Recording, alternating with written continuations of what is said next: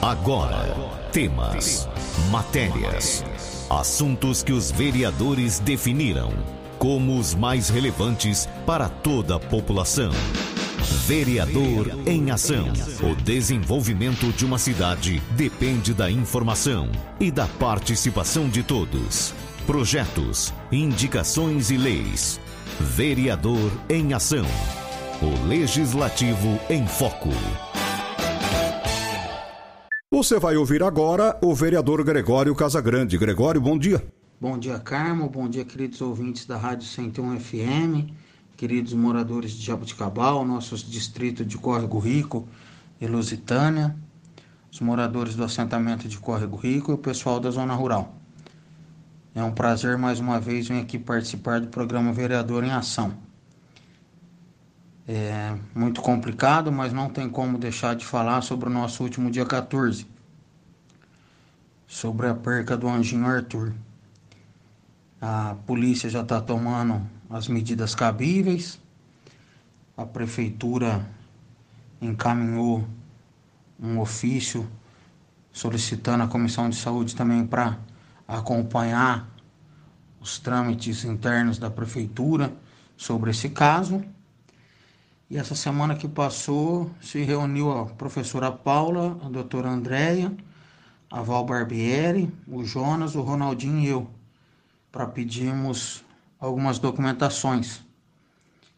E aí a presidenta comunicou a gente também no fim da semana para a gente participar junto com a comissão de saúde para averiguar esse caso.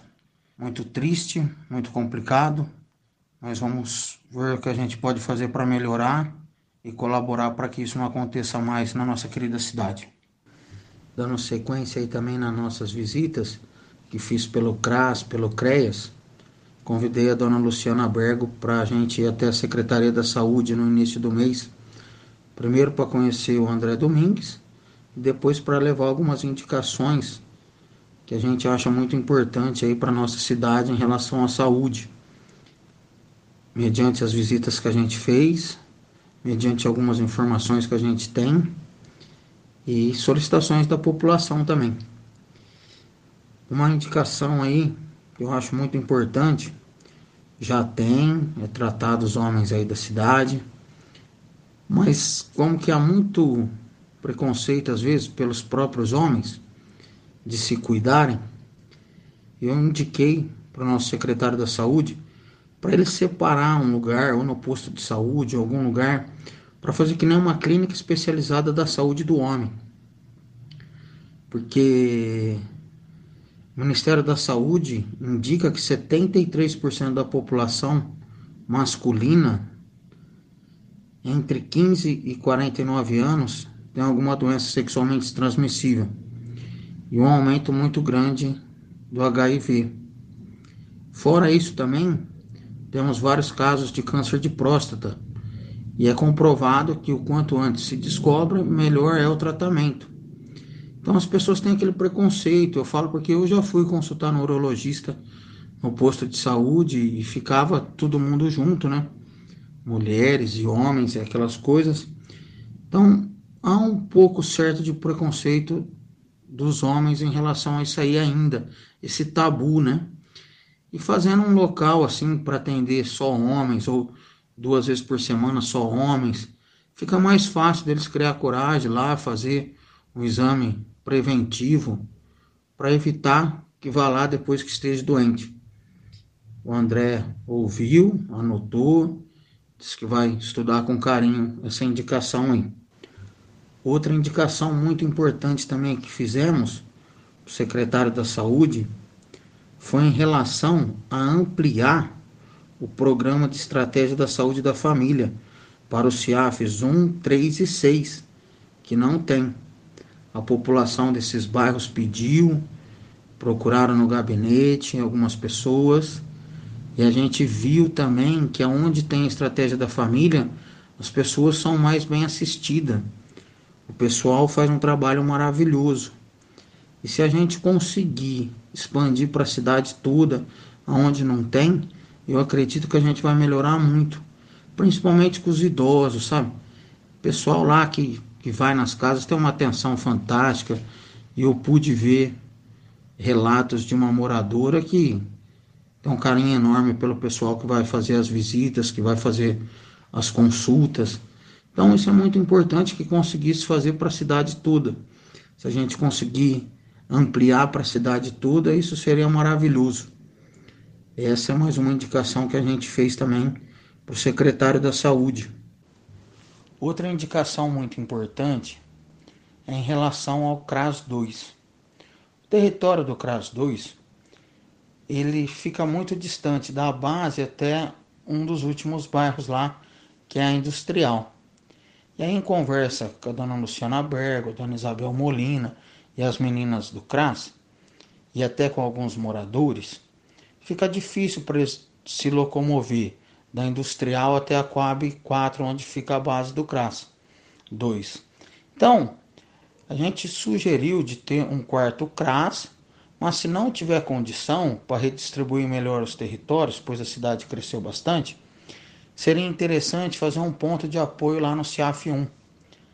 Lá no CIAF 1, é, algumas pessoas já me procuraram também, que tem uma construção lá beirando a quadra, que ela virou ponto de abrigo, ponto de uso de droga. Então, se fizesse uma reforma lá, já tem o prédio, só reformar, se tiver condição, né? Não entendo muito da parte de engenharia, mas se ele suportar uma reforma para poder funcionar, colocar um ponto de apoio para atender essas pessoas. Aí já eliminaria dois problemas. Dessa forma, ficava mais próximo para o pessoal ser atendido e assistido e solucionava esse problema aí. Então, peço a colaboração aí da Secretaria de Saúde para que eles avaliem certinho nossas indicações e se tiver condição aí fazer porque vai atender muito bem a nossa população. E dessa forma a saúde e, e o bem-estar da população só tem a melhorar. Gostaria aqui também de reforçar que dia 12 de agosto vai ter uma sessão solene para comemorar os 100 anos do Colégio Agrícola, nosso querido CTA, onde que eu tenho um carinho muito especial, pois tive o prazer de estudar lá por três anos e todos os serviços que eu arrumei aí foi de decorrência da minha formação de técnico agrícola. Então, nesses 100 anos do colégio aí, é, foi feita uma comissão para a gente levantar 100 nomes que fizeram parte da história do CTA para ser homenageado nessa sessão do dia 12. Na minha próxima fala do rádio darei mais informações, convidando a população para assistir, porque é uma escola muito importante que a gente tem na nossa cidade aí comemorando 100 anos. E muito importante para mim, por tudo que eu vivi lá e por tudo que eu consegui foi através da minha formação de lá. Outra coisa que eu quero falar aqui também sobre a falta d'água. O pessoal sofreu muito aí esse final de semana novamente. Terça-feira agora a gente tem uma reunião com o seu Galbiati e vamos ver aí que, que a gente consegue ajudar o SAEG. Os funcionários estão trabalhando aí arduamente para tentar solucionar esses problemas ou amenizar esse problema da falta d'água. Então, terça-feira, todos os vereadores estão convocados para ter essa reunião com o seu Galbiati, para dar uma resposta para a população. Quero deixar aqui mais uma vez à disposição nosso gabinete Vou deixar os telefones de contato 3209 9496 99606 2792 e quero pedir para a população também qualquer indicação, qualquer sugestão, procurar a gente nas redes sociais, no nosso gabinete. Estamos sempre à disposição. Tudo que for bom para Jabuticabal aí, a gente vai correr atrás para poder ajudar a população.